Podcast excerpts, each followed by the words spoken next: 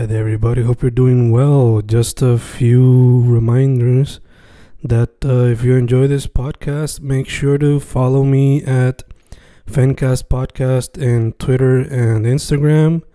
Also, follow the YouTube channel and subscribe at Fanatic or Fencast. Spotify, if you can, also follow the podcast. Meanwhile, si les gusta o le interesaría saber sobre mi poesía, poetry, poetría, you can follow me at Fen Correa at Facebook, Instagram, uh, Twitter, Spotify, Bandcamp. And if you want to buy my books in physical form, you can also look for them in Amazon. Just write Fernando Correa Gonzalez and they should appear.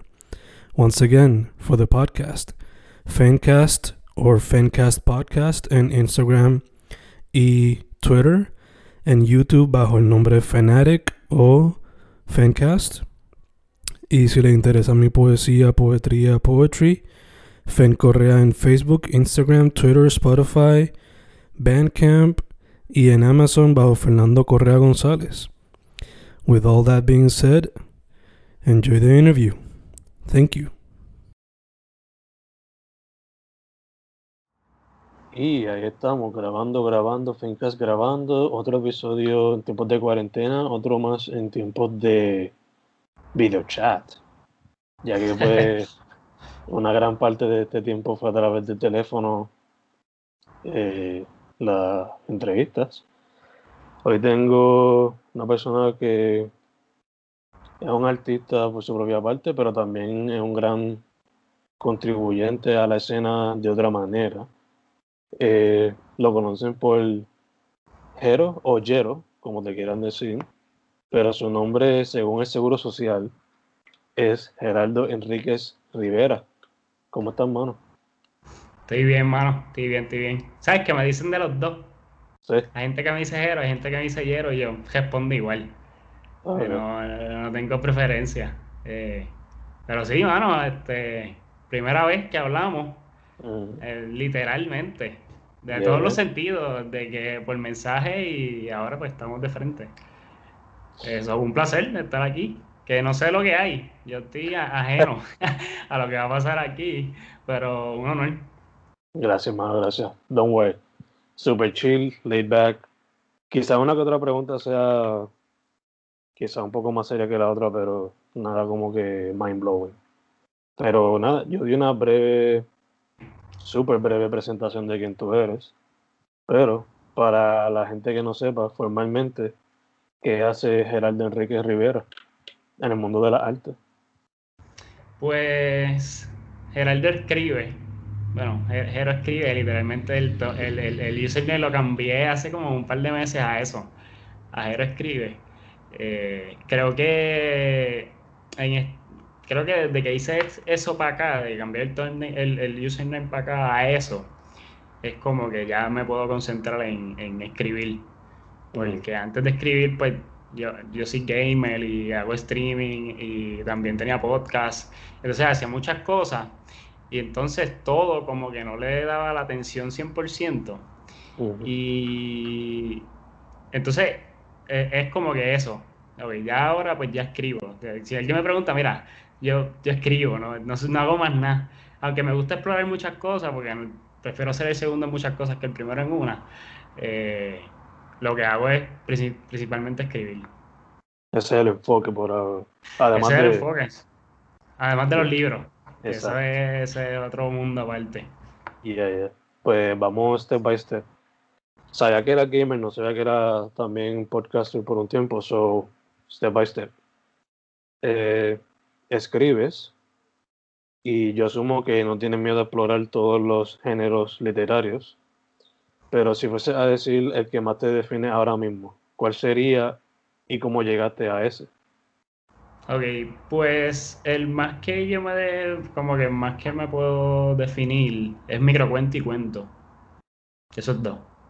Mm, Eh, la manera en que llegué al cuento fue a través del segundo libro de la saga de La sombra del viento, de los cementerios de los libros olvidados. El segundo, él es un escritor y él, hacía, y él escribía para un periódico sobre, era La ciudad maldita. Y eran escritos sobre personas de la ciudad. Y y no presentaban lo que él escribía, pero era como que ya, esa idea está brutal porque literalmente si tú te sientas y miras en una plaza, que, que ese fue lo primero que empecé a escribir, tú miras alrededor, cada persona tiene su manía, o tiene sus cosas, o tiene sus situaciones, tú simplemente sentadito en un banquito mirando, y con eso tú puedes hacer un montón de historias. Si vas toda una semana a la plaza a ver a la gente, puedes sacar siete cuentos de siete personas distintas. Eh, el microcuento llegué por, por Galeano. Esos mm. primeros cuentos, esos primeros, ese libro que cogí de él, primero fue fútbol, el del fútbol, y después empecé a explorar más libros de él, y eran microcuentos. Y era como que como este tipo, con tan poquitas palabras, te explota la cabeza. y, y, no porque sea poco lo hace más fácil, al contrario, tienes que resumir todo en qué sé yo, en cinco o diez oraciones, un pajafito, y tú a captar a la persona y explotarle la mente en menos nada o, expresarte lo que quieres decir en menos nada. So, por esos fueron los inicios y por ahí seguí explorando eh, a, nivel individual. Nice, nice. Sí, me encanta la manera que describe el microcuento porque es la manera de la cual yo describiría como un haiku. Es como que literalmente tienes que capturarlo un momento súper corto, pocas palabras. A cierto punto estás pintando solamente una pintura y ya. Eh, también te pregunto, fuera de esos dos, ¿escribes poesía, ensayo? ¿Estás trabajando alguna novela? Pues, mano, el, la poesía la respeto un montón, nunca me he metido de, lleno en ella. El ensayo, eso fue las primeras cosas que empecé a escribir, porque eran como que, ah, yo pienso esto, pues déjame escribirlo. Pero lo más que me atrapa es escribir historia, inventármela, o, o escribir la historia de alguien. Este, una novela, a, veces me creo que la estoy haciendo, creo que lo estoy haciendo ahora con lo que estoy escribiendo, pero no sé. No, sé, no, te puedo decir que sí, porque es un género que le tengo un montón de respeto, porque es algo bien a largo plazo.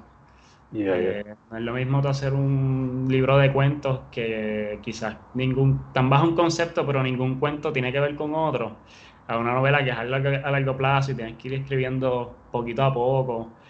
Eh, so, por ahora, cuento y microcuento y quizás hallando en novela, pero fuera de eso no. Si he escrito ensayo, que es lo que hago cuando escribo el diario de Jero, porque eso es un ensayo de mi día o de lo que pienso. No es como una historia que me estoy inventando. Pero a nivel como que identificación, pues simplemente esos dos y hallando, coqueteando con la novela, poquito a poco, porque uno lee muchas novelas y uno como que se educa mucho sobre las novelas. Pero es como que, ok, ¿cuándo? ¿Cuándo me tiro una novela encima? Son en esa ando. Sí, sí, como que te, te da hasta miedo, como que quizás lo respetas tanto como que no quieres como que quizás fallar en esto. Es, eso, mano, es eso mismo. Yo eso estaba diciendo a Oco. Voy a decirlo Oco un montón de veces, o con mi pareja.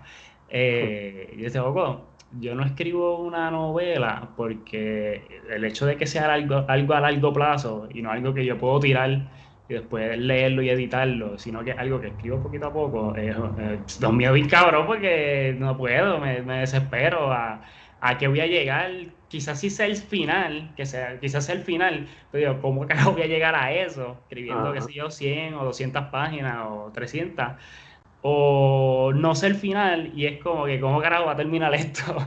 Ya, ya, ya, obligado. ¿Cómo en esa? Te entiendo, Phil. Yo cuando se trata así de narrativa y de prosa, soy más cómodo con el microcuento, que hasta con el cuento lo respeto mucho y no me tiro tanto la misión. De vez en cuando sale uno que otro, pero no es decir así la frecuencia con un microcuento o con un poema. Eh, y con la novela igual que tú.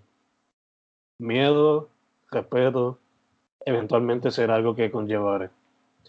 Eh, te pregunto, eh, quedándonos aquí con el tema de la literatura, yo por lo menos tengo esta cuestión donde trato de escribir por lo menos, qué sé yo, mínimo 20 minutos al día.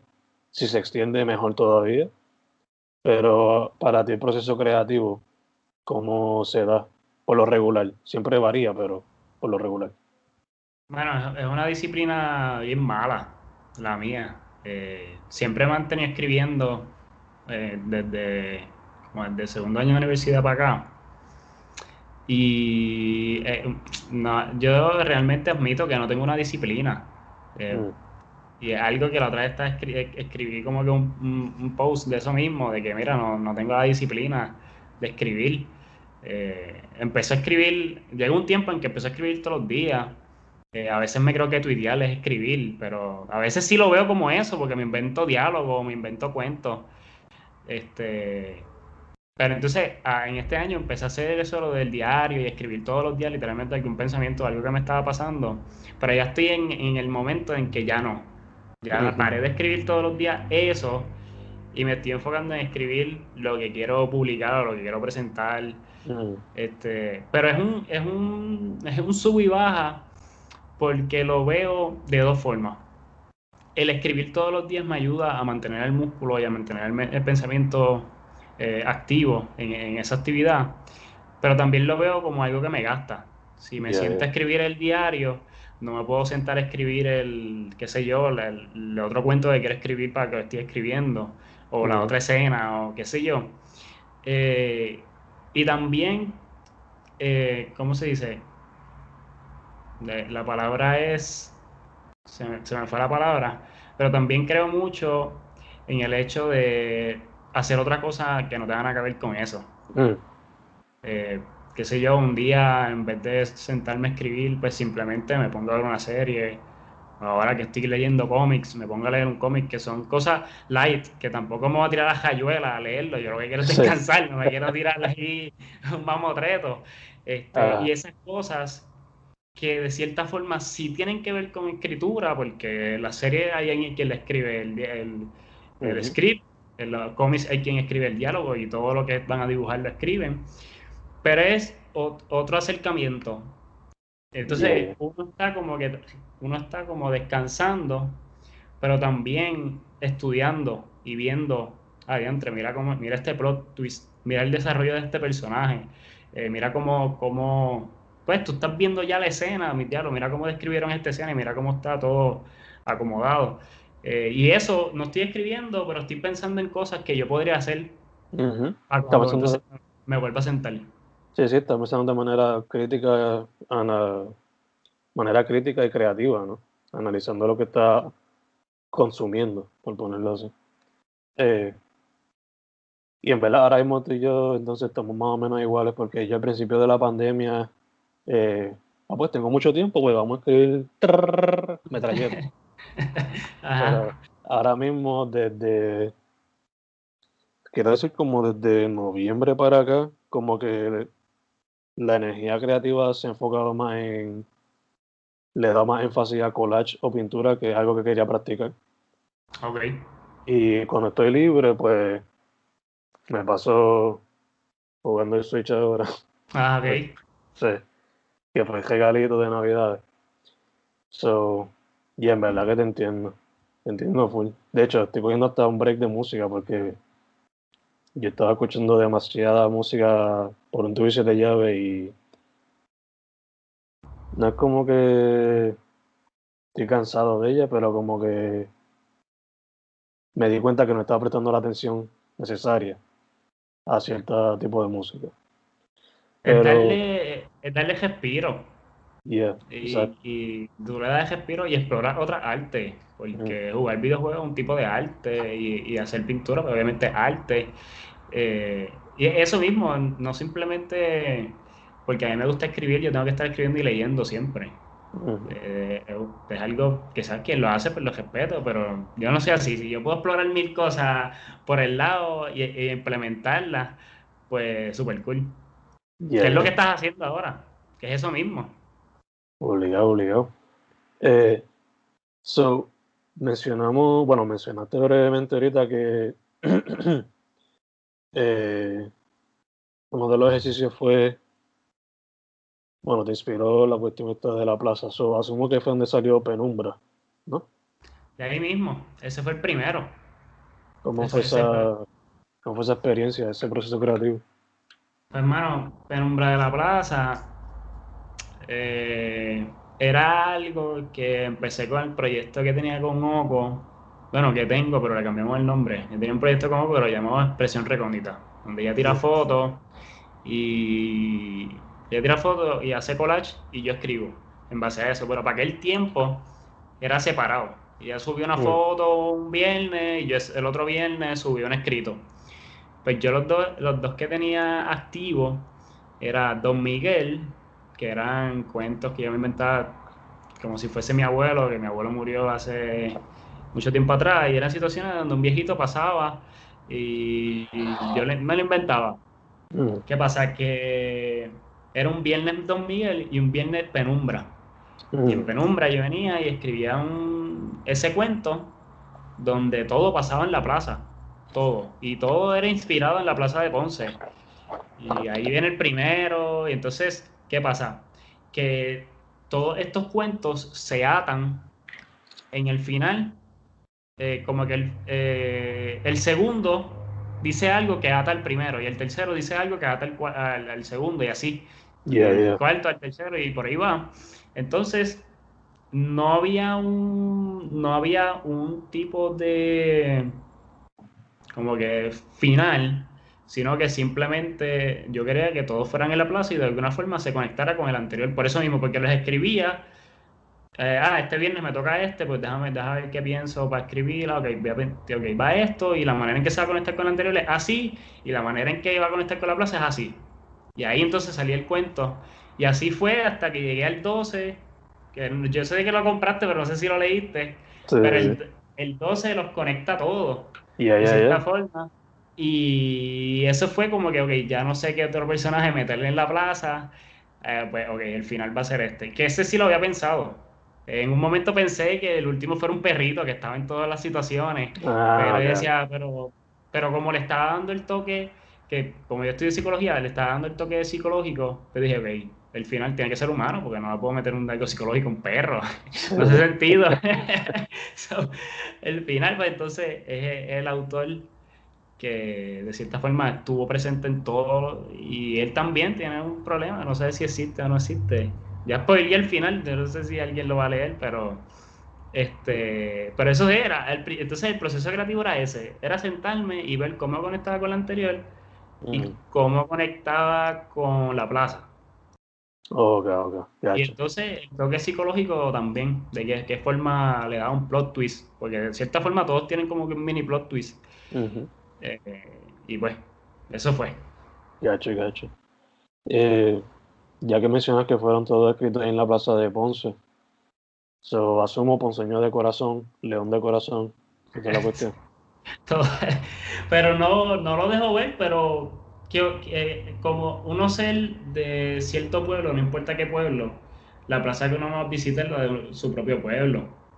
yo no me puedo inspirar en la plaza de Peñuela si fui una vez, quizás, cuidado. Eh, esa es la plaza y donde yo me imaginaba el nene pidiendo limosna era la, la catedral y donde me imaginaba a la señora que se cayó era en la esquina allí, estaba por, uno de los hoteles y todo eso me lo visualizaba allí. Ya, ya. Este, ya que estamos, o sea, lo traigo a la mesa porque te quería preguntar, ¿te ves en el futuro situando más trabajos en Ponce como tal? ¿O en el sur o en el suroeste o en el sureste? Eh, fíjate, no lo había pensado.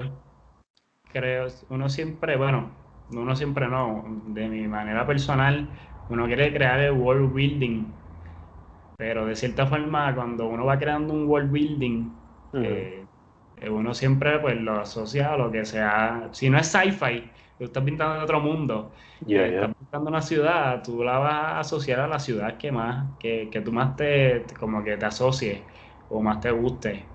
Porque ahora mismo yo vivo en Carolina, pero ¿qué yo sé de Carolina? Mi casa. y, Y, cómo llegar a ella. Yo, como, que de, como que de mi casa para allá, yo casi ni sé. Yo sé de allí para acá y ya. So, quizás sí, quizás le meta elementos que haya visto en Ponce. por ejemplo, Chinchorro City, que era otra cosa que yo estaba escribiendo eran de diferentes chinchorros, pero eran los chinchorros que yo he ido con mi abuelo. Allá en Ponce, por el sur, por, Juanadilla, era lo que yo visualizaba de los chinchorros. Yo no de la guancha, yo no visualizaba más nada, yo no visualizaba, qué sé yo, este, quizás boquerón, no visualizaba eso, yo visualizaba los chinchorros que iba con mi abuelo de, de Ponce a Patilla. Sí, sí, sí. Ahí, esos chinchorros. So, sí, quizás, es que también depende qué es lo que voy a escribir, pero sí, obviamente siempre voy a usar elementos de Ponce porque es donde más tiempo pasé y es donde más, más, más rincones exploré. Nice, nice. Estamos iguales. Yo, aunque ahora vivo en Carolina desde la pandemia para acá, casi todo me lo imagino Sabana Grande, San Germán, Santa Isabel, Mayagüez. Ahora que estoy como que poco a poco, como vivo walking distance a Trujillo, pues Carolina, Trujillo, a veces Guaynabo, que es donde trabajo. Pero ya te entiendo full. Eh, uno puede meter elementos, uno puede meter elementos de acá, porque acá hay un cojón de gente. Hay un cojón de gente comparado en el sur, que en el sur, cuando tú pasas, cuando tú vas para el sur, que tú pasas que hay eso está bien serenito, eso está bien tranquilo. La gesta hasta Ponce es chilling. De Calle para arriba, eso es un asco, es un jebulú, un cojón de gente. Entonces, esas comparaciones, tú puedes escribir cosas de eso. Y el ajetreo que hay acá arriba, tú puedes escribir cosas de eso. La, la gente de acá es bien distinta a la gente de allá. Obligado. Este, acá hay mucha gente de Spanglish, demasiada mm. gente de Spanglish. En Ponce, qué sé yo, si estudió en algún colegio, pues quizás le meta el Spanglish, pero no, no se ve tanto como acá. De hecho, eh, eso, de hecho, no hace mucho, bastantes de los poemas que yo escribí a finales del año pasado fueron basados en la comunidad donde está la escuela donde yo trabajo, de hecho que es bien particular. No sé si has escuchado la comunidad de Vietnam en Guaynabo. No, pero esa comunidad y algunos que están alrededor son de las bien pobres, porque pues francamente hay mucha pobreza. Pero ya, muchos de los poemas son inspirados en eso. Eh, entonces, ya que estamos hablando aquí de lo que te inspiró en cuestión a penumbra, entonces, en cuestión a un rato sin estar, ¿cómo fue el proceso ahí? Pues mira, el, ese proceso fue bien random. Eso se supone que ni saliera. Eso no estaba ni en planes de que saliera. Yo puse un tweet durante la cuarentena. Que yo no, yo, cuando yo leo la sinopsis, yo no sé por qué yo no puse eso y puse lo que puse. Yo puse un tweet durante la cuarentena, eh, dale like y escribí un cuento basado en tu username, en tu biografía o en tu, o en tu, era tu o en tu nombre. O sea, que el nombre y mm. username a veces son distintos. Sí, sí. Y bueno, gente empezó a, le empezó a dar like y yo venía y como no iban a casa en la cuarentena, pues venía a entrar al perfil, veía, ok, tu cuento va a ser de esto. Y empecé a hacer eso tanto que llegué a 150. Llegué, a llegué como como a 140 y pico y otros cuentos que ya tenía por ahí, pues los añadí. Dije, pues, porque, pues, para que estén en un concepto. Entonces, yo decía, y, esto, y esto es algo de lo que estamos hablando ahorita. Cuando uno no es lo mismo una novela que tú sabes de qué trata todo. Eh, un, cuento, un, libro de cuentos o un libro de microcuentos son muchas cosas distintas. Y la manera en que tú o, lo puedes vender o a que a la gente le guste, es que tú montes un concepto y veas cómo tú puedes hacer que esos 150 eh, sea uno. yo estaba, pensando porque todos eran distintos. Los tweets, no me iba a poner que eran tweets, sino que eh, todos eran distintos y yo pensaba, de entre. Y esto viene de los CDs de música. Los CDs de música, cada canción es una cosa distinta y simplemente el, el CD, el título o el concepto, en este caso me inspiró Tyler the Creator con Wolf, Mm. Eh, es como que, ok, todo es un concepto, y cada canción es distinta, te habla de diferentes temas. Pues, ¿qué pasa? Que decía, pues, ok, lo que le va a dar sentido a esto va a ser este título, que es Un rato sin estar, que es el primer microcuento que aparece, que esto yo lo escribí hace tiempo, y, después explico de qué es ese cuento, pero cada título de cada microcuento va a ser una, un sitio distinto de casa. Eh, entonces, el primero se llama se me escapa porque eran tantos, eh, fueron 20 sitios de casa. Entonces los cuentos eran desde la cocina, desde la cama, desde la ducha, porque literalmente así yo las escribía, yo no las escribía todos. A ese tiempo pues, yo vivíamos en estudios, o no hay mucho donde estar. Sí, sí. Y que eh, yo siempre me movía donde escribirlo dentro de la casa. Entonces, eso era el concepto que, que yo dije, ok, esto es lo que lo va a aglomerar a todo. Y el título de Un rato sin estar es literalmente cuando uno está, uno está escribiendo, uno no está. Entonces, ese primer cuento es básicamente eso. Cuando tú pones el celular en modo avión o en modo lunita, eh, y, tú te vas en el viaje de que estás escribiendo un rato o estás haciendo cualquier cosa y no estás pendiente del celular, la gente te escribe y tú no contestas, la gente se desespera. Tú piensas que tú te moriste o tú piensas que estás pichando. Eh, eh, nunca les pasa por la mente, quizás está haciendo algo. Quizás está siendo una persona del pasado. no, no, nada, no, le, quizás no le pasa por la mente, oye, quizás le está metiendo algo que le gusta hacer. No, está pichando, eh, no le voy a escribir más, es como que... Entonces, eso literalmente es lo que pasaba cuando yo escribía esos microcuentos. Yo me sentaba donde fuera que fuese en casa y era yo sin estar, sin hablarle a Oco, aunque estuviese a dos pies de mí, sin contestar mensajes porque estaba enfocado en lo que quería escribir. Y era eso, un rato sin estar en diferentes partes de mi casa, hasta que llegué y yo no, yo, entonces e, ese proceso que con la novela quizás tú lo ves de antes, me falta un montón o no sé cómo llegar, y de repente yo en el ñe, escribiendo dos microcuentos o cinco microcuentos por día, de repente el diálogo, si yo tengo ciento y pico, y yo no lo estaba ni contando. Entonces ahí entonces es cuando tú comparas cuando tú comparas, esto es un proceso largo también, pero nunca visualicé que lo quería hacer así de largo. Ya, ya, te entiendo. Pues.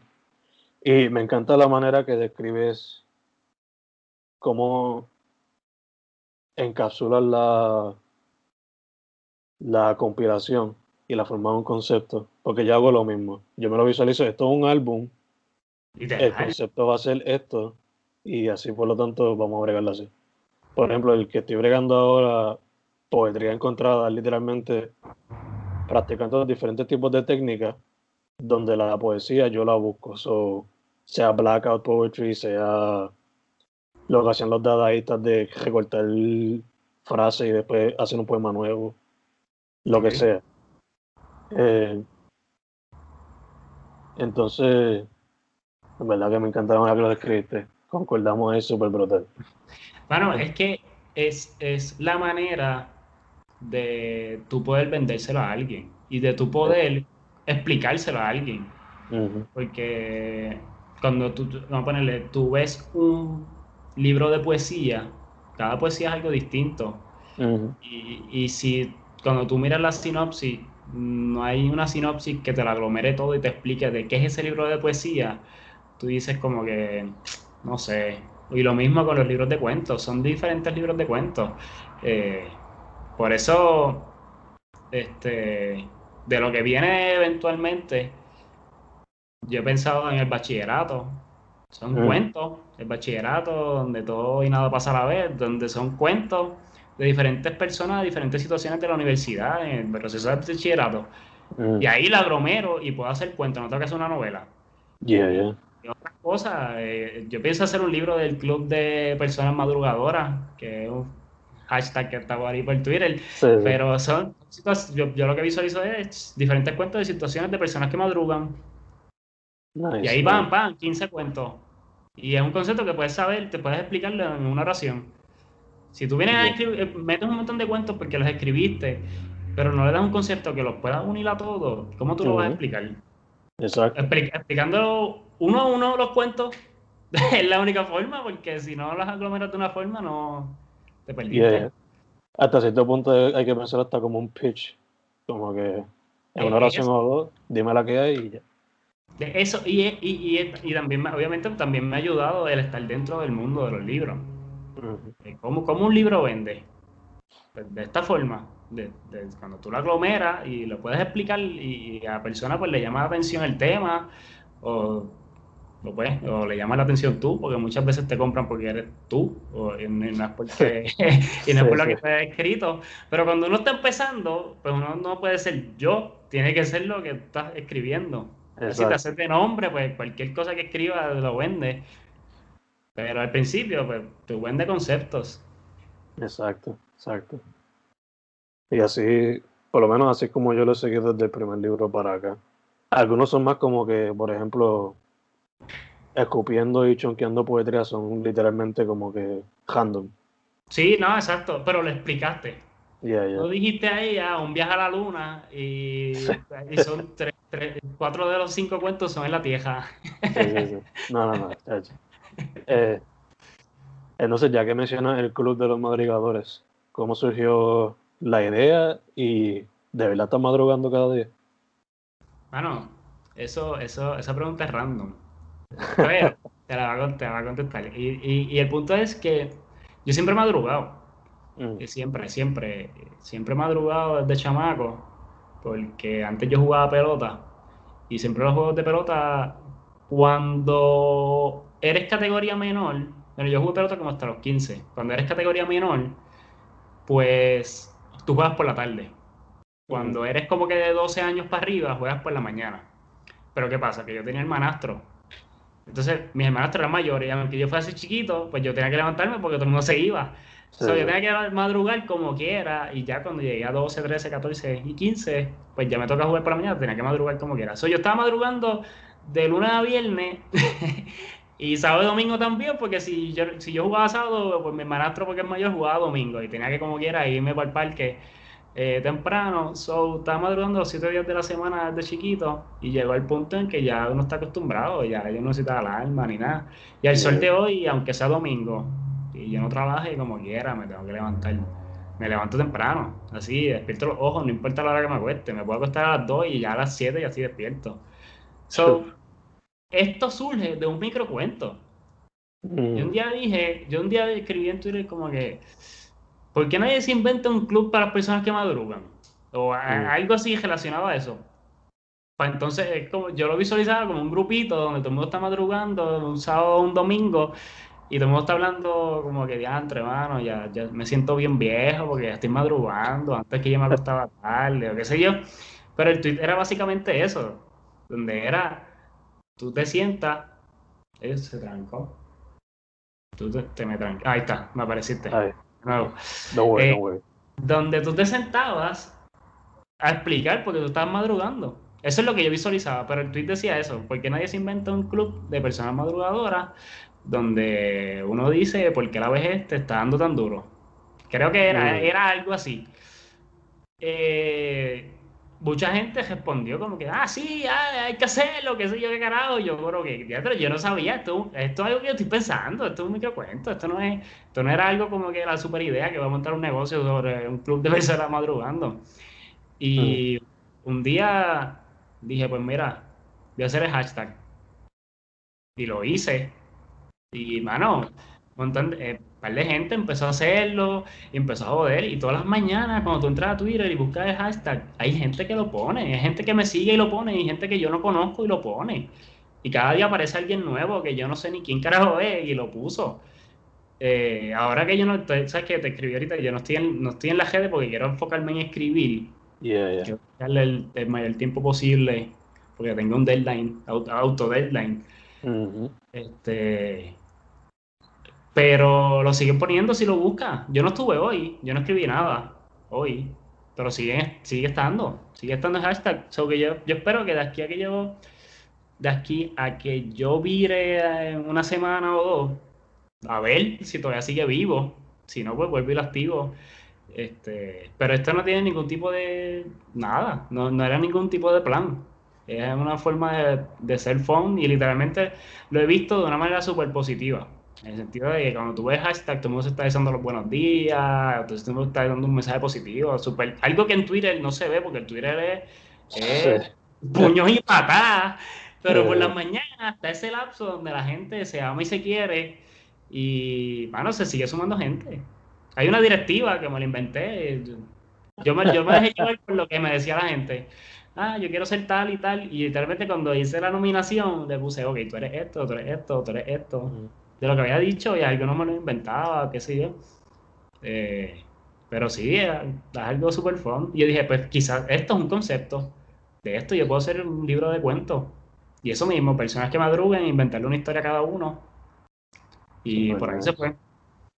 Super nice, super nice.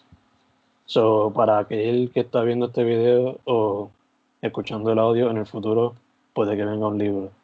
Puede que venga un libro. Sí, ya lo dije, eso va a venir. Super nice, super nice. Ya lo dije. Eh, volviendo un momentito a un rato sin estar, dijiste que eran 150, te pregunto.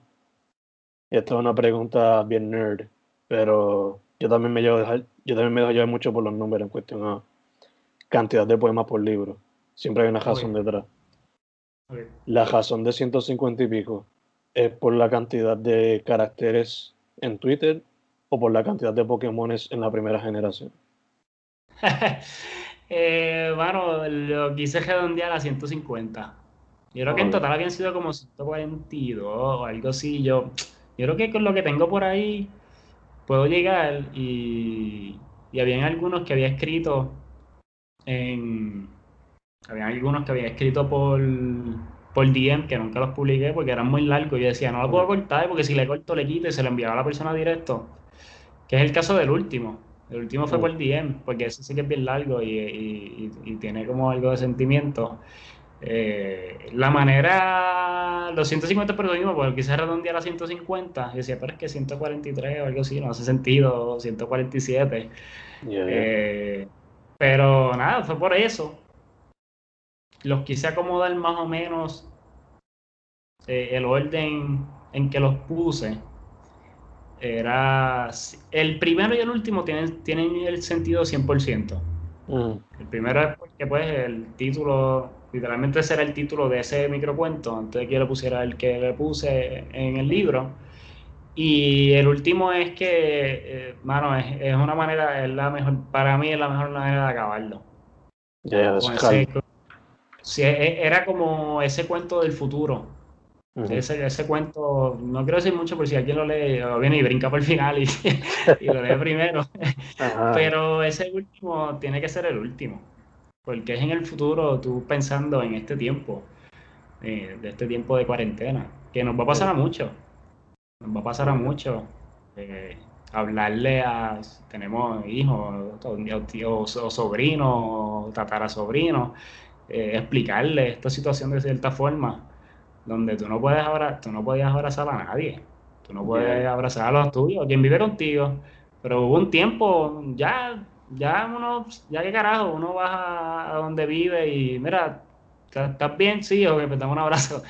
Pero al principio, mano, que tú, que tú estabas tres o cuatro meses que yo estuve sin bajar a Ponce, sin, sin ver a la familia, sin poder darle un abrazo, era como que estuvo bien cabrón sin poder estar ahí, simplemente videollamada, llega un punto en que ya tú no. Es como que, puñeta, ya estoy cansado de, de los FaceTime, ya me tienen apestado. Sí, uno se pone hasta paranoico y en esa cuestión. Sí, no, está brutal. Y entonces, eso mismo, tú no querías bajar porque, diablo, y si yo lo tengo y no lo sé. Ya, ya, ya. So. Y más si va dando un familiar que sea de la edad más. Exacto, sí, ¿no? Ese, ese era otro punto. Ese era el punto. So, ese, ese cuento final tenía que ser el cuento final, no había no había otro que lo superara. Y para mí, yo creo que es el mejor de todos. Creo. Bueno, exacto, según tú crees. le creo. lo que dice la, la otra persona. Eh, so, ya hemos hablado sobre los medios literarios que has explorado y quizás vas a explorar en el futuro, pero eh, como mencionaste, con tu pareja eh, hacen esta fusión de literatura con lo visual. Pero tú, en lo personal, ¿has considerado explorar algún otro medio, sea visual, o sea música, o sea el que sea, algún otro medio artístico? Eh, ¿Tú dices fuera de la literatura o implementando la literatura? Puede ser de los dos, mezclando o fuera de literatura. Pues, mano, algo que yo le he dicho a Oco es que yo quisiera escribir eh, scripts Y entonces, como a ella le gusta más lo visual, pues Mm. entonces en base al script, pues ella haga, porque ella, ella hace cort, ella hace videitos cortos, de a veces cuando cocinamos una receta súper cabrona, pues ella lo documenta y hace un mini clip de 15 segundos, 30 segundos de eso. Mm. Pero que yo algo que le he dicho a ella es como que yo quisiera escribir algo y poder grabarlo y yo visual y yo ver lo que, lo que escribí. Es algo que me gustaría. eh, algo que estoy haciendo con el primo de Oco, que él dibuja, es que, ya lo, esto sí que yo no lo he hablado con nadie, ni yo no con Oco, no como con él, pero te lo, él, él- lo que quiere hacer, él dibuja, y él dibuja bien cabrón. Eh, A mí me gusta cómo él dibuja. Y es un chamaco que tiene 20, qué sé yo, 21 o 20, no, no sé la edad exacta, pero dibuja tan cabrón que es como que este, este tipo lo tiene que ver el mundo. Dibuja bien hija puta. Es como que el tipo, si se, si, si, si se le da más visibilidad, puede llegar a lo que él quiere, que es dibujar los sketches para Pixar y para allá. Él, él puede llegar. Si, si él quiere, llega. Entonces yo le escribí, dije, mira hermano, tengo esta idea. Eh, inspirado en los Simpsons y todo este tipo de muñequitos donde son una familia y pasan diferentes situaciones. Yeah. Y hermano, ¿qué tal si, si yo te voy a dar esta característica de estos personajes que son una familia? eh, le ponemos dos apellidos, le pusimos dos apellidos eh, que son bastante famosos en Puerto Rico, eh, los Sánchez Díaz, la familia Mm. Sánchez Díaz, donde, donde está el papá, la mamá, la hija universitaria, el hijo adolescente y un bebé. Mm. Entonces, lo, lo, hici- lo- lo hacemos vis- visualmente para Instagram, donde por semana, cinco situaciones, ah, que es este, las situaciones, se me escapa, pero las características son, el papá es amo de casa, este es handyman que vive en la casa y limpia, hace todo, la mamá es la que trabaja, es la jefa, la hija ya dije que es universitaria, nerd universitaria, el hijo es, el segundo bien quedado, eh, no le importa un carajo nada, eh, hoja para atrás. Eh, y el bebé, el bebé, pues una de las características de, de un bebé, de qué sé yo, un bebé que jode, que, que hace travesura, que es curioso. En base a esas características de ellos y en base a situaciones que pasen, pues hacer como tipo cómic, pero de un Como post. que de, de un post, exacto, de un post de, ah, donde, qué sé yo, este, el papá le estaba cambiando el pamper al bebé bien cagado y todo el mundo se fue, como que todo el mundo plumió y, y le dejaron la carguita, le dejaron la carga a él, este, diferentes cosas. Y eso, eso, entonces, como le digo a él, son, es un trabajo mutuo en el cual tú tienes que dibujar en poco la situación entera y yo tengo que decirte en, en más o menos mucho y poco lo que quiero que pase. Ujú. Y, y entonces ese complemento de, de- de hacer mucho, de, de- de hacer poquito con lo mucho que quieres expresar, porque yo decirte, mira, bebé cagado, papá sorprendido, todo el mundo plumeando, pues es una situación la cual yo le tengo que describir a él los, los más detalles posibles y entonces él Yeah. dibujarlo para publicarlo.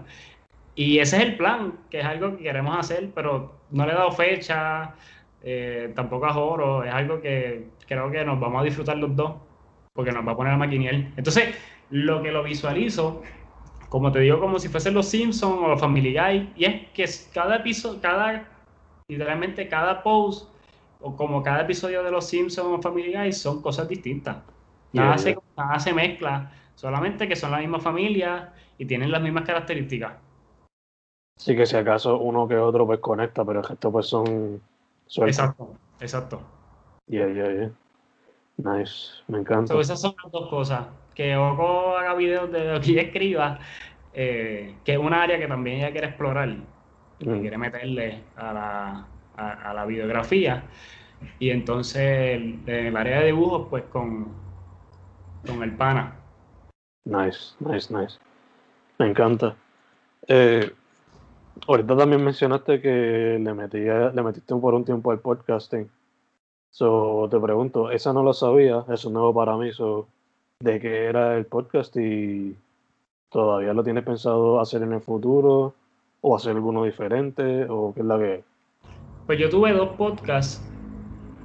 Uno, el que empecé, fue La Trifulca, que lo empecé con Jan, que es un pana, en el cual nosotros cogemos noticias de, casi todas eran de Europa, eran, eran websites de Europa, a veces pasaban cosas en el Caribe, en Estados Unidos o Latinoamérica, pero casi todo pasaba allá.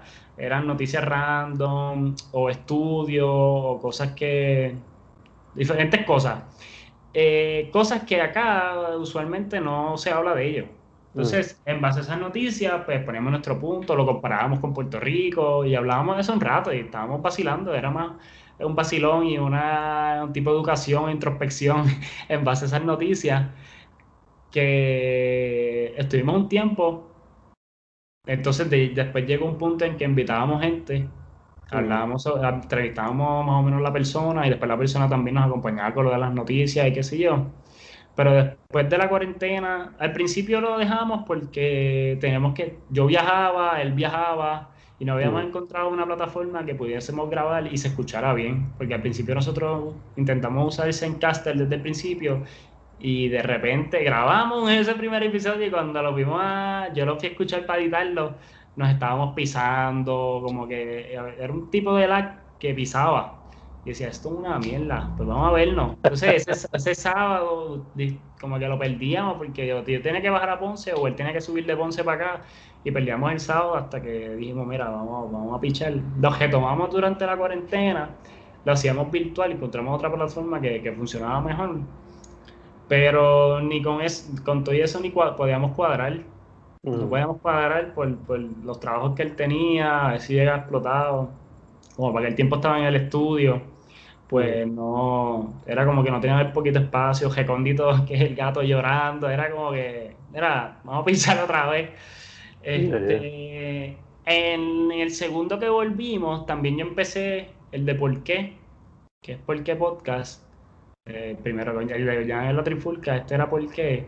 Y este era por, este, literalmente porque yo tenía un montón de preguntas. ¿Por qué pasa esto? ¿Por qué pasa lo otro? Y el primer season lo hice solo pero solo de que yo hablando solo. Mm. Y, hice como cinco episodios y paré. Era como, no me gusta estar hablando solo por media hora. Yo prefiero tener una conversación. Porque era eso, me hacía una pregunta, eh, por qué Hitler odiaba a los judíos y buscaba información y entonces me ponía, ponía a hablar de, lo que encontré. Paré por eso mismo porque no me gusta estar hablando solo. Y el segundo season lo hacía con alguien. Mm. Eh, eh, el Mariscarazo, que es una autora, que, por ejemplo, el segundo episodio era ¿Por qué ser mamá está cabrón? Ella fue mamá G100 y, ahí mm. hablé con ella de ese, de ese proceso de parto, de proceso de embarazo, de todo, de, de, todo, de embarazos anteriores que, que no tuvo, de, todo ese revuelo. Eh, y así era cada episodio, hablando con alguien sobre un tema de, que yo tenía en mente, de por qué, por qué.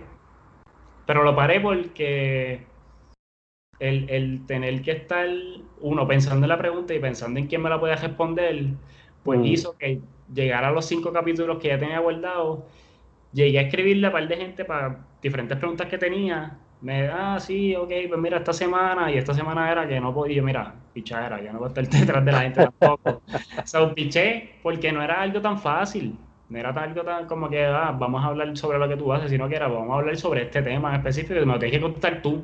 No, si no eres tú, no sé quién más me lo puede contestar. y piché, y piché, por eso mismo. Y así lo dejé.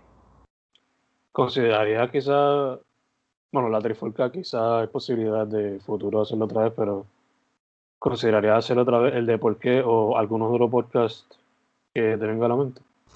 Pues, hermano, yo creo que los dos los retomaría en algún punto. El de la trifulca, porque en verdad me gusta hablar con Jan. Porque Jan y yo nos conocimos en la universidad y hablamos casi todos los días, uno porque tenemos un chat de amigos y otro mm. porque también jugamos play juntos, o que hablamos casi todos los días, pero cuando hablamos en la trifulca son de otros temas, que no hablamos ni en el play, ni por teléfono, ni nada.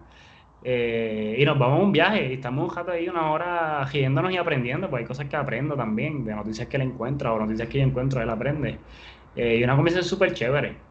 Este, el de por qué también aprendí un montón aprendí un montón. Ese, el segundo season aprendí más, porque era con gente hablando, y yo no buscando información como si fuese para la universidad. Este, en ese segundo season, ¿por qué ser mamá está cabrón? Eh, ¿Por qué hablar de sexo es un tabú? Me lo contestó Ana Castillo de, de Piel. Este, hablé con Wario Next de plan de contingencia, de por qué es importante saber nuestra historia.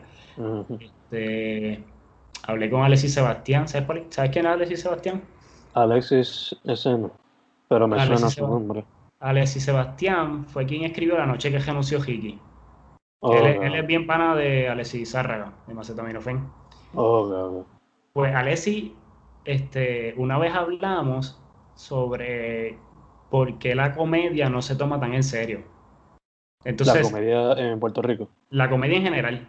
La comedia en general, la comedia en literatura, la comedia en, en- en el cine, que, no, que no, eso, no, eso como que no llega a Oscar, la comedia Sí, sí. en diferentes aspectos, que él me dice, la comedia no se debe que tomar en serio, pero como que de cierta forma la menosprecian, por decirlo así, o, mucha gente ve la comedia como un insulto cuando realmente simplemente es un chiste y no es algo bien... bien... Entonces, yo decía, Alexis Sebastián es el tipo que me puede contestar, porque era, ¿por qué la comedia... Ya, se me olvidó el nombre de ese capítulo. Pero era algo así, era porque la comedia. Eh, ay, se me fue. Se me fue el capítulo ese. Pero era eso, aprendí un montón porque cada uno eh, era en base a ese tema. Y son personas que la mayoría pues las conozco de otro aspecto, pero al hablar de ese tema en específico con ellos, pues me ayudó un montón. So, Sí, sí, sí. pero quizás lo retome, pero haciendo lo mismo que hice para ese segundo season, porque esos primeros cinco capítulos yo los tenía, yo los grabé antes de lanzar. Pero cuando llegué al quinto, yo decía, puñeta, todavía no encuentro el sexto. y el sexto, el sexto fue Goku y yo hablando sobre nuestra relación, que llevamos seis años juntos y, y después que lo grabamos, pues ya nos habíamos comprometido y hablamos de eso. Eh, y hablamos de por qué estamos juntos en esto y qué sé yo. So, eh, pero quizás haga eso mismo. Piensen qué preguntas y piensen quién me las puede contestar. Y los grabo poquito a poco, sin ningún tipo de rush. Y cuando tenga que ir 5 o 6, pues vuelvo y lanzo uno por semana. Y vuelvo y paro y así. Ya, ya, ya. Me quiero poder hasta grabar como si fuese un season, como hacen en los shows regulares, como que un season de 13 episodios o algo así. Y... Eso mismo es, es- ese mismo es. El Season 3 va a ser 5 episodios más. El Season 4, así como estos dos. Pero realmente por ahora yo no le he dado cabeza a ninguno de los dos. Eh. Como te dije ahorita, me he estado enfocado en lo que quiero escribir y, en, y ya en, pu- en publicarlo y terminarlo. Tengo, tengo muchos conceptos ahí cogiendo eh, que tienen, que tienen uno que otro cuento o, o tienen lo que quiero hacer, pero no hay ningún cuento por debajo y tengo que meterle mano. Estamos iguales, estamos iguales en ese aspecto. Está Varias cabrón, libretas llenas de ideas, pero todavía no se han cumplido varias de ellas. Está cabrón. Y, y fue el primer, el primer escrito que hice del diario. Fue eso mismo, fue un desahogo de que escribir está medio cabrón. La, la gente cree que es fácil, pero no es tan fácil como uno cree. Eh, si tú quieres, es que lo que sea, mano. Si tú quieres hacer un- si tú quieres escribir un poema, tú quieres hacerlo como que las, las palabras más precisas posibles, eh, porque pues no, quizás puedas narrar un poco, pero tampoco te puedes mandar porque ya es un cuento. Sí, sí, sí. Eso que tienes que ser bien, bien, bien conservador con lo que vayas a, a- a poner ahí. Y entonces con los cuentos, pues pensar en ese final y cómo llegar a ese final. Cuando ya tienes personajes, pues elaborar más. O el personaje a nivel individual, tú por acá, este es así, va a hablar así, se, expre- se, se expresa de esta forma, se viste de esta forma, hace esta cosa, hace la otra cosa la- el ambiente donde van a estar situados esos personajes, tal y tal y tal. Eh, pues ok, ya tengo todo eso. Pero ahora vamos para la historia. Exacto. Eh, ok, ¿cómo llevo el libro conductual de todo esto? Está vamos por cabrón. Está cabrón, es, es un proceso bien difícil. ¿no? Eh, y es un proceso bien difícil, pero a mí me gusta. Entonces, Estamos- es un tipo de es, un- es como un poquito masoquista, pero, y es por el hecho de tu poder, dos, bueno, dos cosas. Tu poder expresarte a través de historias, ya sean historias verdaderas o historias que te inventaste, Ujú. Y lo otro va por esa misma línea, la imaginación, lo que uno puede inventarse con tan poquito o con, o con mucho, hacer poco. Eh, esa- ese, ese proceso, ese- esa creatividad es lo más cabrón. si yo, si no fuese porque lo tengo que plasmar en escrito, y con simplemente yo decirte todas las ideas que yo tengo en mente en base a world building, a, cuentos, eh, es, como que es un Disney. Yo lo que tengo es un Disney aquí. un Disney aquí esperando que yo lo escriba. Pero es eso, mano. Me gusta un montón ese proceso. Y, cada vez que pienso en, en, por ejemplo, en lo que te hablé del chamaco, de esta familia, de, eso yo, yo me estoy riendo por dentro en el sentido de que, mira, ya creamos los personajes. Él me mandó dos dibujos del papá y la mamá y están bien cabrones. Es como que, ya le vamos a dar vida a esa gente a través de las historias y a través de los dibujos. Eh, otra cosa, ¿no? Ya, ya, verdad que sí, es como que si la gente supiera más de lo que hay dentro de la mente de cualquier tipo de artista, o sea, hay tanto que uno simplemente quiere como que ponerlo out there porque simplemente no se puede quedar con eso adentro. O sea, eh, como está cabrón. Y, eso mismo es por lo que yo te decía que. Bueno, déjame parar, que llevo un break. Ah. Ahora sí. Eh, volviendo, volviendo. Eh, nos quedamos. Yo, yo sé lo que te iba a decir. Yo sé lo que te iba a decir. este, es por eso mismo que ahorita te estaba diciendo que como que veo otras cosas aparte, porque tú me estás diciendo que como que está cabrón que dentro de los artistas, esa imaginación, entonces cuando tú exploras otros artes o ves otras cosas, pues ahí tú puedes ver e inspirarte en la mente de otros, como que, diantre, yo no había pensado en esto, lo puedo aplicar. Y, no es que te, no es como que te estás copiando, porque es otro arte indistinto, pero tú dices, me inspiro en esto, como, como lo de Tyler este álbum de Wolf es un concepto, y entre eso yo lo puedo implementar acá, en, esto, en los escritos. Y así tú vas cogiendo de diferentes personas, de, de otras cosas. Eh, Oco, que tira fotos y que hace collage, se inspira mucho en las pasarelas de moda, mm. de, de, de, de jopa. A ella le gustan los outfits y qué sé yo, pero se inspira en esas cosas de otros países, de moda que no se usa acá, y, usa eso, papá, elemento de aquí, elemento de acá, y crea su propia cosa. Nice, nice. Sí, sí que como todo artista, por ejemplo, según lo que me va diciendo todas las entrevistas que he hecho, la inspiración viene de todas partes. Y nunca está malo ver lo que están haciendo otros, especialmente si son de otros medios. Eh, ya que estamos en ese tema como tal, eh, ya tú llevas tiempito siendo no solamente escritor, pero también con otro tema que vamos a tocar ya en mito.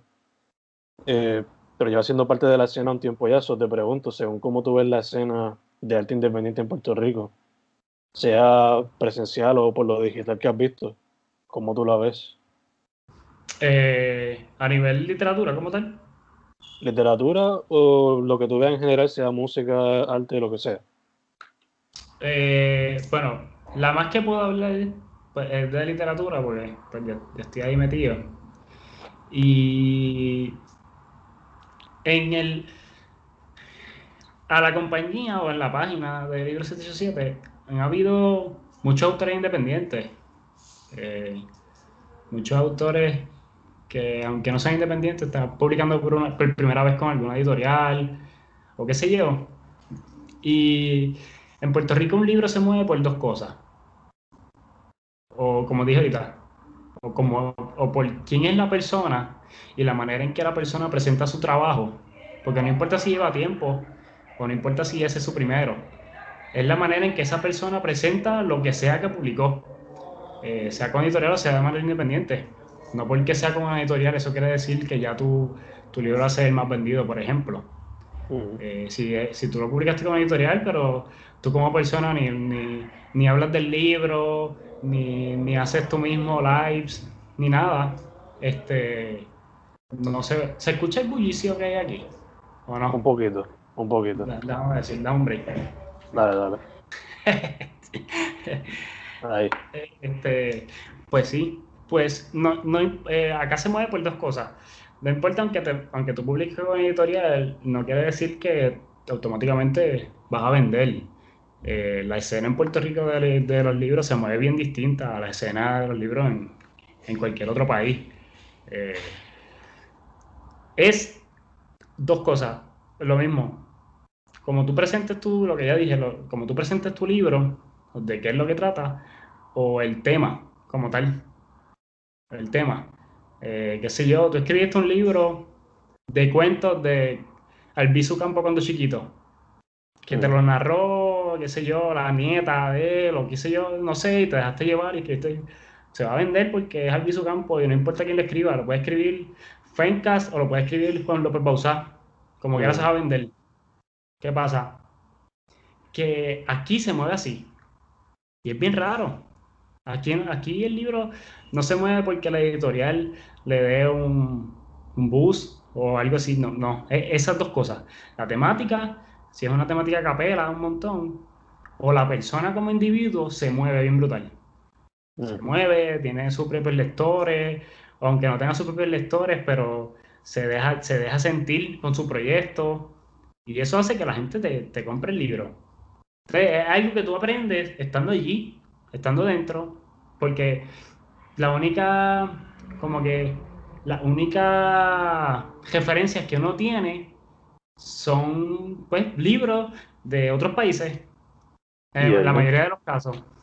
Y tú dices como que, ya, entre, mira, mira ese editorial, como lo presenta o qué sé yo. Acá no. Acá tú puedes ver que Instagram y Facebook lo tienen más editoriales independientes que las editoriales grandes de Puerto Rico. Las editoriales grandes están en la vieja escuela. Las, editoriales, que están surgiendo ahora, que son pequeñas, qué sé yo, esas se mueven más que las editoriales grandes.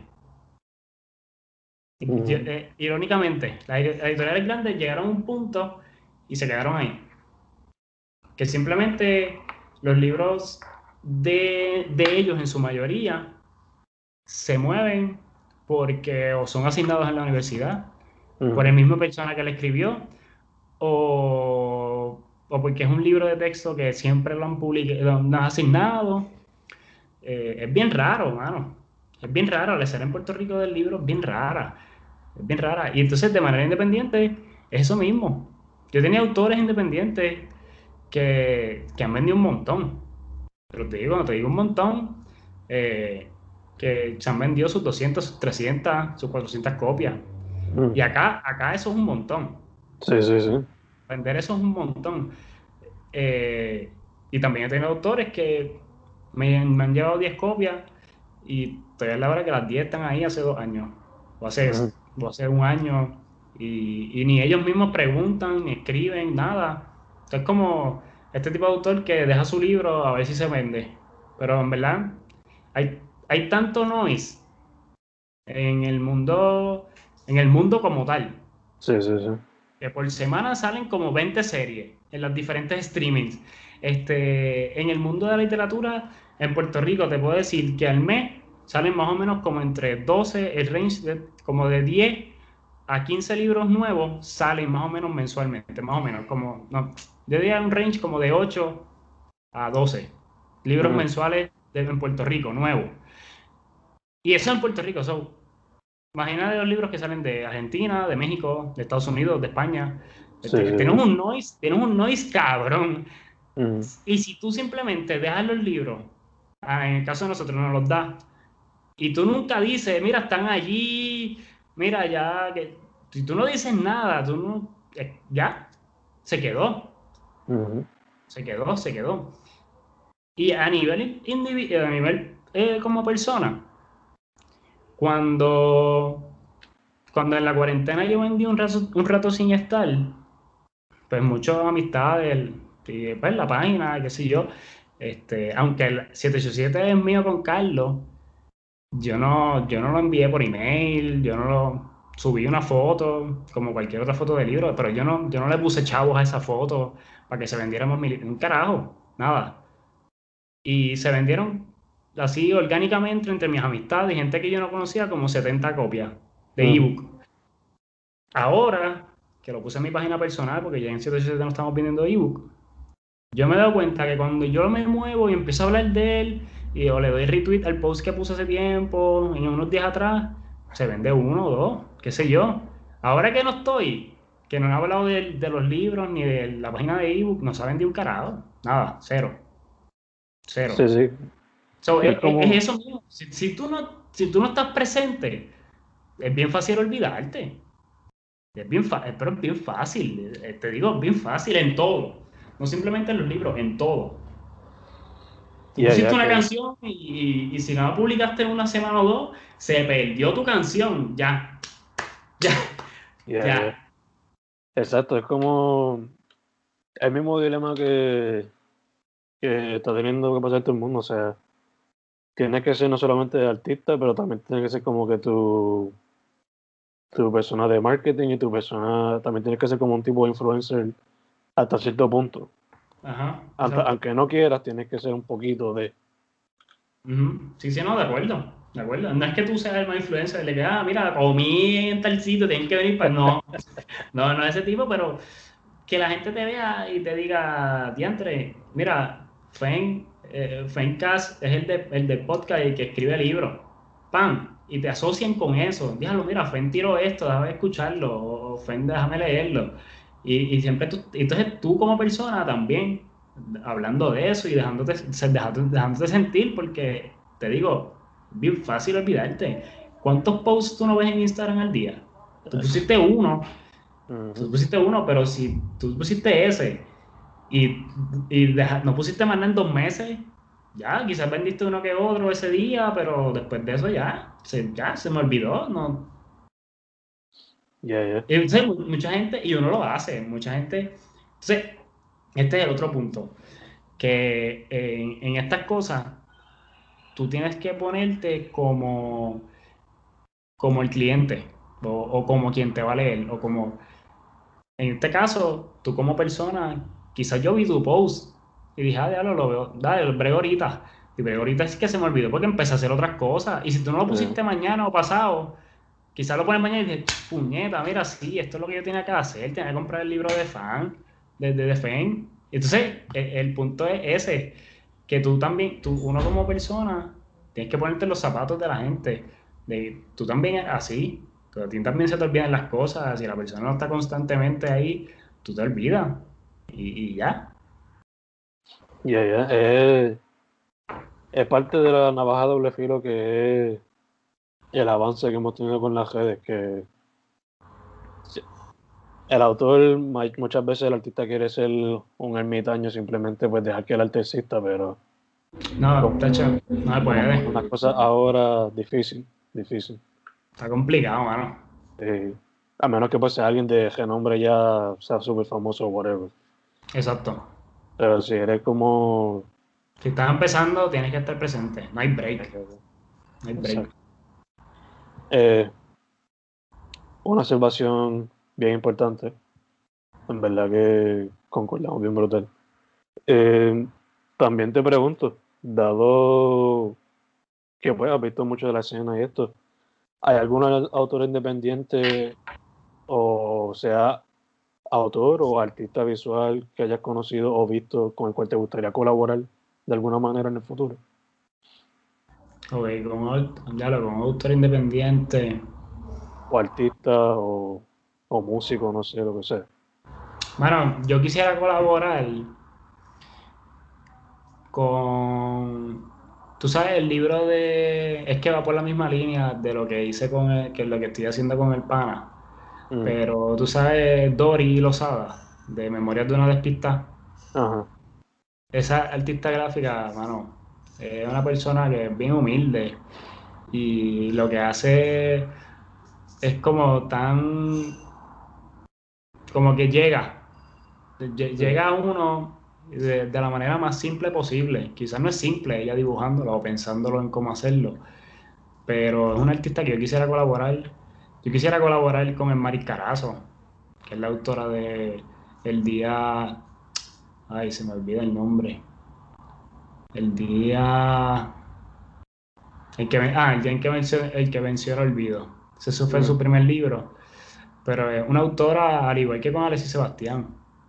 Son, son personas que, más allá de yo vender sus libros, son personas que yo puedo llamar y tener una conversación con ellos sobre literatura o sobre cualquier cosa, porque pues los considero de cierta forma amistades literarios, eh, amistades que me dio este mundo de la literatura y realmente sí, me, me gustaría y yo realmente eh, es una, soy una persona que yo quisiera colaborar con todo el mundo de la forma en que pueda porque sé que, por ejemplo, si tú me traes una idea o yo te llevo una idea, yo sé que ni tú ni yo no vamos a pensar igual. Y, de algo, y, de algo, y algo va a surgir. So que aunque esas son personas que yo quisiera, yo realmente me abro a colaborar con cualquier, con cualquier persona. Cuando son cosas artísticas, eh, ¿qué puede pasar? Que nada salga, o qué puede pasar, que salga algo bien cabrón. Pero si, no, si, si, si nadie hace el acercamiento, eh, pues simplemente se queda en yo quisiera. Exacto. So, eh, eh, en eso mismo yo en verdad me abro. Yo quisiera, si pudiese colaborar con cada persona que conozco de cierta forma, así sea esa persona contándome esa historia y yo haciéndole los plot twists acá, ya que se considera no muy creativa, pero tiene una historia bien cabrona detrás de ella. te digo, podría hacerlo con cualquiera. Super nice. So, open. Open para quien venga con ideas. Full, full. Quien escuche esto y tenga una idea, diga, diablo, me gusta cómo Jero habla. Dame presentarle. Me escribe, full. Eh, lo mismo, eh, tú me escribiste y yo te dije, dale. Yeah, yeah, yeah. mucha gente me escribe para, hacer trabajos de la universidad, que tienen que entrevistar a, alguien emprendedor. Y yo, pues dale. Y ya, y sacó. ¿Qué, qué, qué, la gente hace por la noche? Yo, yo jugarlo, escribirlo, qué sé yo, nada. yo siempre estoy, es como uno siempre tiene tiempo si uno quiere. Yeah, yeah, que no tiene tiempo es un bustero. Exacto. Exacto. Es un embustero. Yeah, yeah. So, ya que menciona este mencionaste brevemente al libro 787. Vamos a ese tema ahora entonces. Primero que todo, ¿cuándo empezó? O sea, ¿cuándo quizás se formó la idea? cuando tomó la forma concreta. Y para la gente que no sepa la misión principal y dime quizá algunos de los libros que se pueden ver próximamente en la página. Ok. Pues esto surge después de Huracán María. Después de Huracán María, Carlos me contacta porque él trabajaba. By the way, Carlos y yo nos conocemos por jugar fútbol. Y Carlos me lleva a mí cinco años y nosotros no teníamos contacto cero. Además, bueno, obviamente tú casi siempre agregas a la gente con quien tú estás cerca por un tiempo. Y nosotros, yo jugué con él cuando yo tenía 17 y después de eso no volví a, jugar con él y, este y a casi ni hablar con él. Eh, entonces, como nos teníamos en la red, él me contacta porque él trabajaba los que distribuían libros en Walgreens, Walmart y eso. Después de Huracán lo votaron. Entonces, él siempre, él tenía esta idea de crear una página web en ese lugar de, para vender libros online. Y me escribe y me dice, mira, Jero, este, eh, yo sé que hace tiempo no hablamos y esto es medio random, pero yo tengo esta idea de quiero vender libros online de Puerto Rico. Yo no te prometo que esto sea una idea súper cabrona, pero pues, este, yo veo que tú escribes, yo veo que tú pones que lees libros y qué sé yo, y nada, te tengo esta idea, vamos a reunirnos. Nos reunimos en un pizza por primera vez, porque yo no tenía internet, yo no tenía internet ni luz todavía. Y él tenía luz. No, él tenía, sí, él tenía luz, pero no tenía internet. Nada, nos reunimos allí y allí mismo salió el nombre. Como que, ah, ya, lo pensamos unos cuantos, que si coquí, que si página, que si taíno, que si mierda, porque queríamos que todo esto era pensando en la gente que se estaba yendo. Porque después de huracán un montón de gente se fue. Ya, ya, ya. Entonces, este, pensamos en eso y de ahí salió el nombre. Ok, libro 787, ya. Así se va. Sencillo. Libro y 787 porque el circo de aquí es bien imposible de olvidar. Eh, a todas estas, esa era la misión principal, pensando en que estos libros pues no se van para allá. Mucha gente, las editoriales de aquí publican para aquí. Eh, estos libros tú no los ves en Versa Novels o allá afuera en ningún sitio. Eh, al menos que una librería haga un pedido especial o qué sé yo, pero tú no los ves. Es bien raro, tú no los ves. Este, pues, ¿qué pasa? Y cuando estamos empezando, pero nos damos cuenta que, bueno, en Ponce hay una librería, Pero en Peñuela no hay, en Juanadías tampoco, en Junta tampoco. Entonces era como que, ok, no simplemente estamos supliendo a la gente que se está yendo, estamos supliendo a la gente de aquí que no tiene acceso rápido a, los libros. Eh, en San Juan hay un montón, pero quizás el horario no le favorece o están en el mall, que no, como que no es como que tú te puedes llegar, bajarte, ir, eh, entrar y salir de irte. Como todo un procedimiento. Entonces, este, entonces, esa reunión fue como que más o menos a mitad, a mitad o a finales de octubre. Mm. Y ya nos dijimos, ok, el 5 de diciembre vamos, vamos a lanzarlo. Y así fue, el 5 de diciembre lo lanzamos, eh, no tenemos un montón de libros, pero para como que ese primer fin, antes de, antes de, ese, antes de empezar, ese primer fin de semana no teníamos tantos libros. Pero el ICP y Publicaciones Puertorriqueñas, que son dos editoriales grandes de Puerto Rico, nos contactó y nos dio el catálogo y ese fin de semana estuvimos subiendo, el lunes subiendo, el mismo martes subiendo y empezamos en la página como con 300 o 400 libros, algo así. Mm. Y después nos contacta Norberto, que tiene la editorial de publicaciones y también tiene ediciones Huracán y ediciones Cultural. Y por ahí seguimos subiendo libros y de allá para acá seguimos subiendo libros y al principio eran muchos independientes, después siguieron llegando más independientes y por ahora hay una combinación de todo editoriales independientes, autores independientes, este, y más, y más libros de las mismas editoriales. Super nice, super nice. Eh, ¿Hay algún género literario en particular que tú veas que sea como que el que más se vende? Y luego de eso, eh, está, que más se puede, ¿hay algunos libros que vengan ya para enero o para febrero? Pues ok, los libros que más se venden son de historia. Mm. Esos son los libros que más se venden en Puerto Rico. Eh, un caso reciente, volvió a salir la tercera edición de Los Chinos en Puerto Rico, se está vendiendo. El libro de Fernando Pico de Historia General de Puerto Rico se, nunca ha parado de venderse desde que yo tengo conocimiento en la página, nunca ha parado ese libro. Este, y diferentes otros, otros libros que también tocan diferentes temas de historia, se mueven un montón, más allá de las novelas, más allá de los libros de cuentos, más allá de la poesía.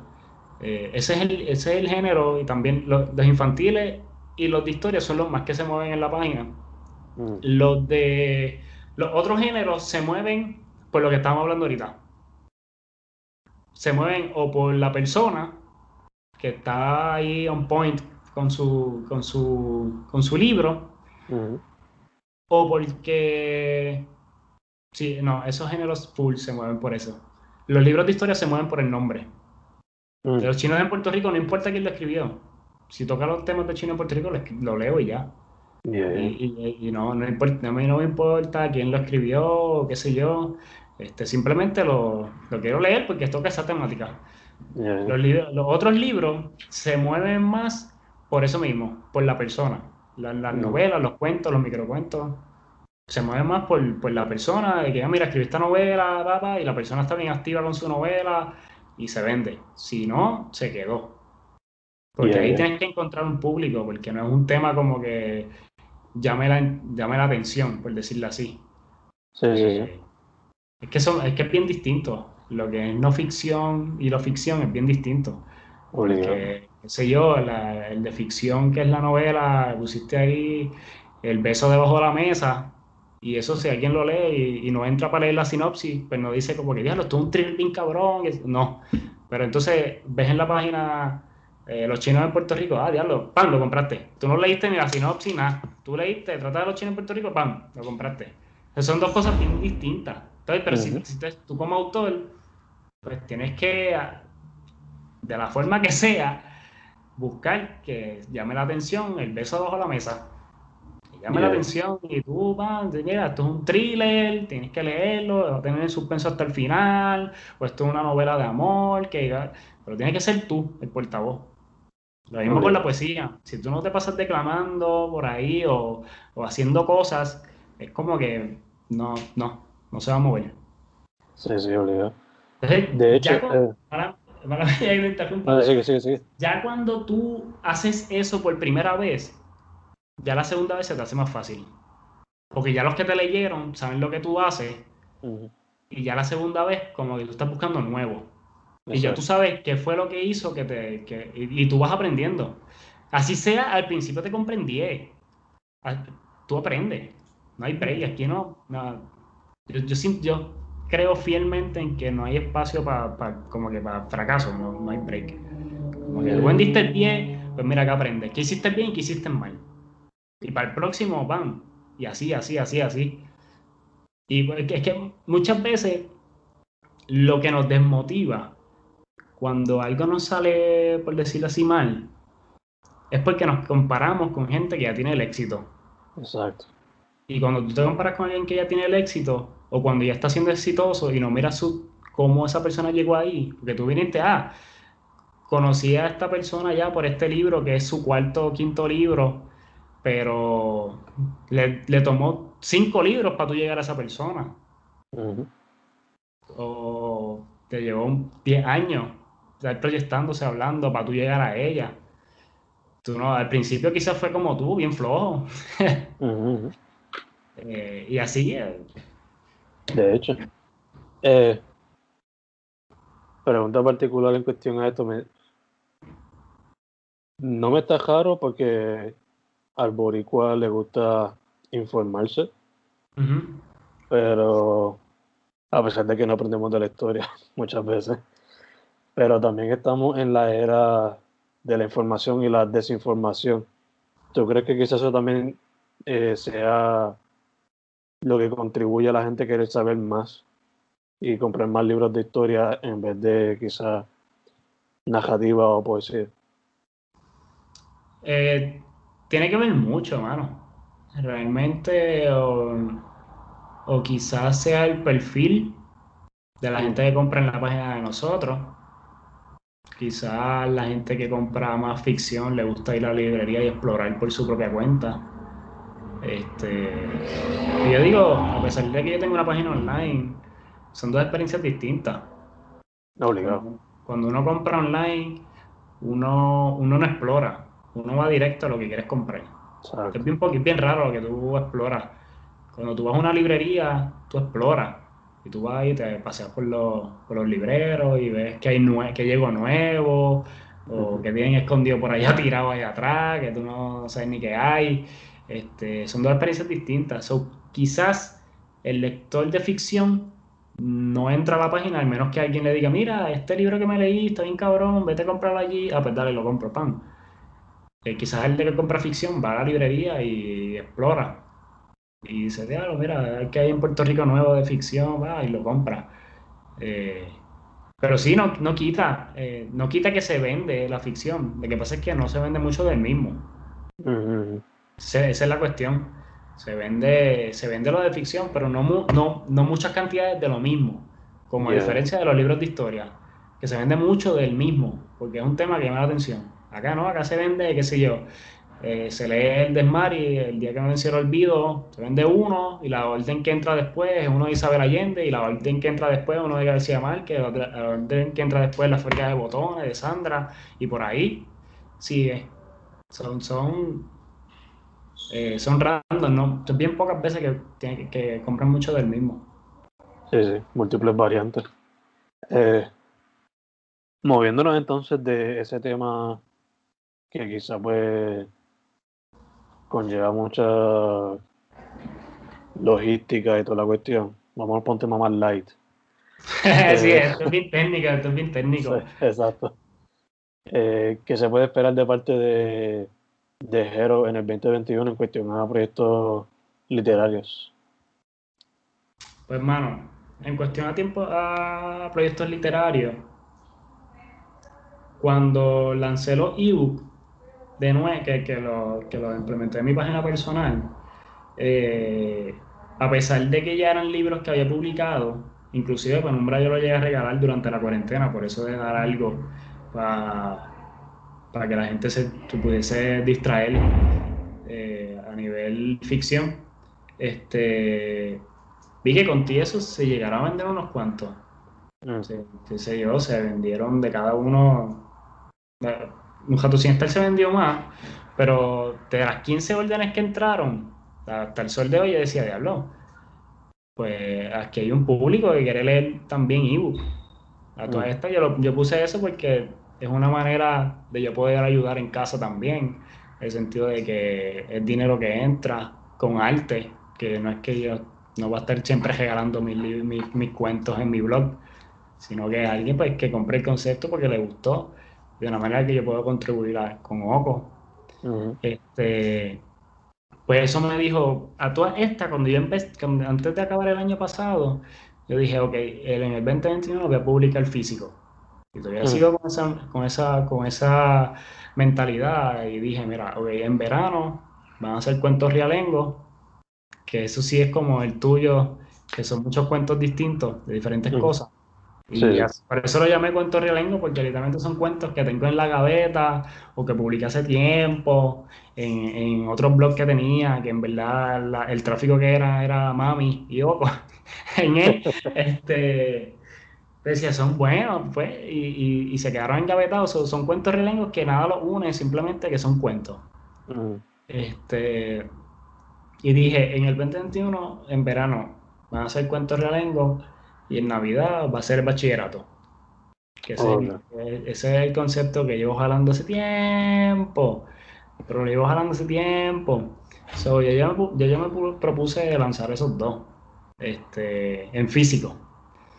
Entonces, ahora con lo de los ebooks, yo dije, pues mira, como los ebooks es algo que son conceptos, pero que no los veo como libros, no los veo como que para imprimir, pues los voy a dejar digital.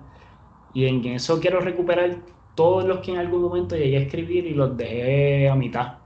Por ejemplo, el hospedaje, que es el que va a salir ahora en, en febrero, que son cuatro personas que se hospedan en un, un hospedaje. Este, eh, y entonces, como esas son cuatro personas que no se conocen, por eso el subtítulo es Desconocidos bajo un mismo techo. Eh, ¿qué problemas pueden pasar ahí?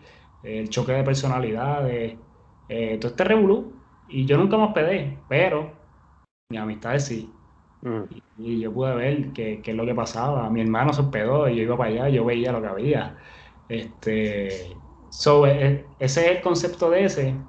Quiero recuperar otro concepto que es el paseo de las noches, que es una persona que lo botan del trabajo y lo contratan eh, en esta aplicación, donde es como si fuese Uber, pero se dedica a llevar y traer gente criminal. Ujú. Y de ahí creo que le voy a dar un giro de lo que daba antes, porque yo hasta lo puse a pelear en la calle y todo, como un under- underground, un mundo bien underground. Sí, Empezaba sí. a pelear y todo. Eh, y de lo- cuando estaba llevando esas dos series, ese gustaba más. Ese gustaba más. Porque era eso mismo, era como underdog y, y era todo bien, bien oscuro. Mucha, mucha pelea, mucha sangre, mucha random. Este, quiero recuperar a Don Miguel, quiero recuperar a mi abuelo de nuevo, escribir. Eso sí que serían cuentos de diferentes situaciones como estaba haciendo. Y quiero recuperar Chinchorro City, que ese sí. Y t- esos cuatro serían ebook. Porque son conceptos que no creo que lleguen a. No creo que pasen de las 100 páginas. Creo que serían 100 páginas. No creo que sea mucho. Este, por eso mismo. Que son conceptos que, que son cortos, que no los veo a largo plazo. Como cuentos realengos, que sí lo veo a largo plazo, son bastantes cuentos. eh, que estimo. Yo llevo 12 y yo lo que quiero llegar como, que sé yo, como 20, más o menos. Ujú. Y el bachillerato son, los, aunque son, hasta ahora llevo como 12 personajes, 12 situaciones distintas. Y cada uno quiero hacer, no quiero hacerlo microcuentos, quiero hacerlo cuentos de 8 o 10 páginas cada uno. So, ahí hay bastante, tela para cortar también.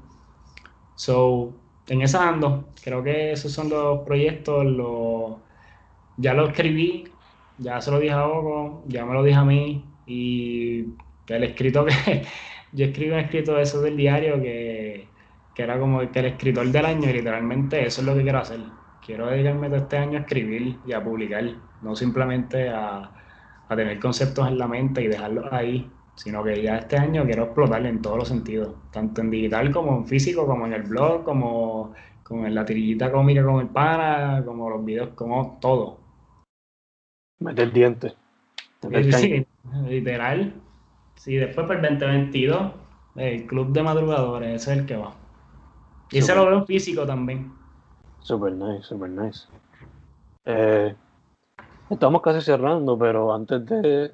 Hay que mencionar las redes sociales donde la gente te contacta a ti o eh, Libro 787, la colaboración con Oco, etcétera, etcétera, etcétera. Ok. Pues la persona ligero escribe. Y, antes, el de antes estaba más difícil porque era rayita abajo, era con cuatro hojas, rayita abajo al final, pero ahora Jero escribe en todos lados, en Facebook, en Instagram, en Twitter. Eh, en Facebook lo único que hago es publicar los blogs, eh, casi no hago nada, pero donde más interactúo es en Instagram y Twitter. Eh, creo que Twitter es la, esto que más uso porque puedo escribir microcuentos ahí random, e inventarme cosas.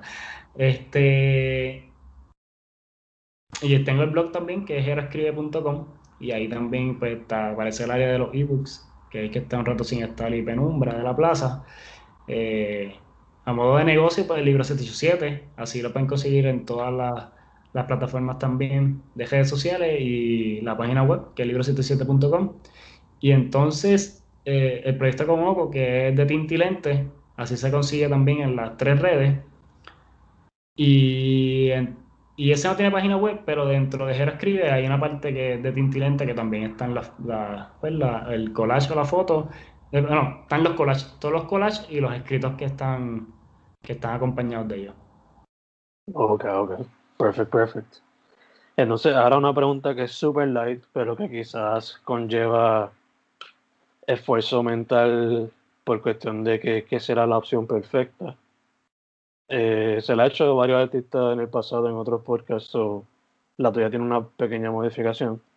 So, imagínate que estás en una isla desierta y tienes tres libros y tres juegos para entretenerte. ¿Cuáles te llevas? Ok. Pues de los libros me llevo Los hijos de los días de Eduardo Galeano, para así tener un, un, un microcuento al día para leer. Eh, yo no- creo que me llevaría. Me llevaría Sapiens, porque me dice. ¿Cómo, cómo... ¿Tú has leído ese o no? No, Sapiens. o sea, La, Sapiens te dice la historia de la humanidad. ok. So, me llevaría, me, me llevaría los hijos de los días Sapiens. Es que no me quiero llevar una novela porque las novelas no las, yo no las releo.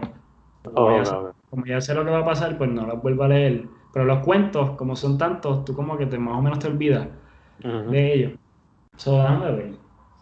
Creo que el tercero sería. Me llevaría Mundo Cruel Ok. de, de Luis Negrón para tenerlo de Puerto Rico también presente. Nice. Aunque es un ambiente totalmente distinto a lo que usualmente vemos. Y por eso me gusta ese libro de él. Ese libro está cabrón.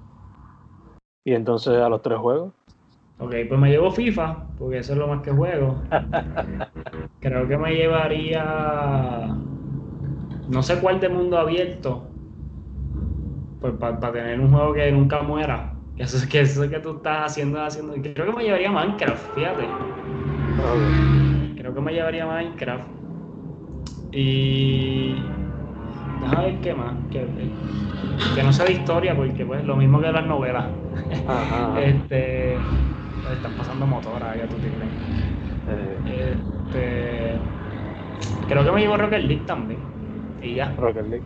esos tres. Esos tres. Me encanta que la pensaste bastante. O sea, fue difícil. estratégicamente. Sí, exacto, exacto. Sí, fue Eh. estratégico todo.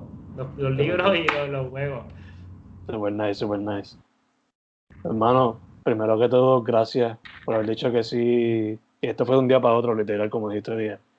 Eh, Eso, no- eso- eso es lo mejor, hermano. Por eso dije, por eso dije al principio que no me dejaran las preguntas, porque así fluye, y fluye mejor.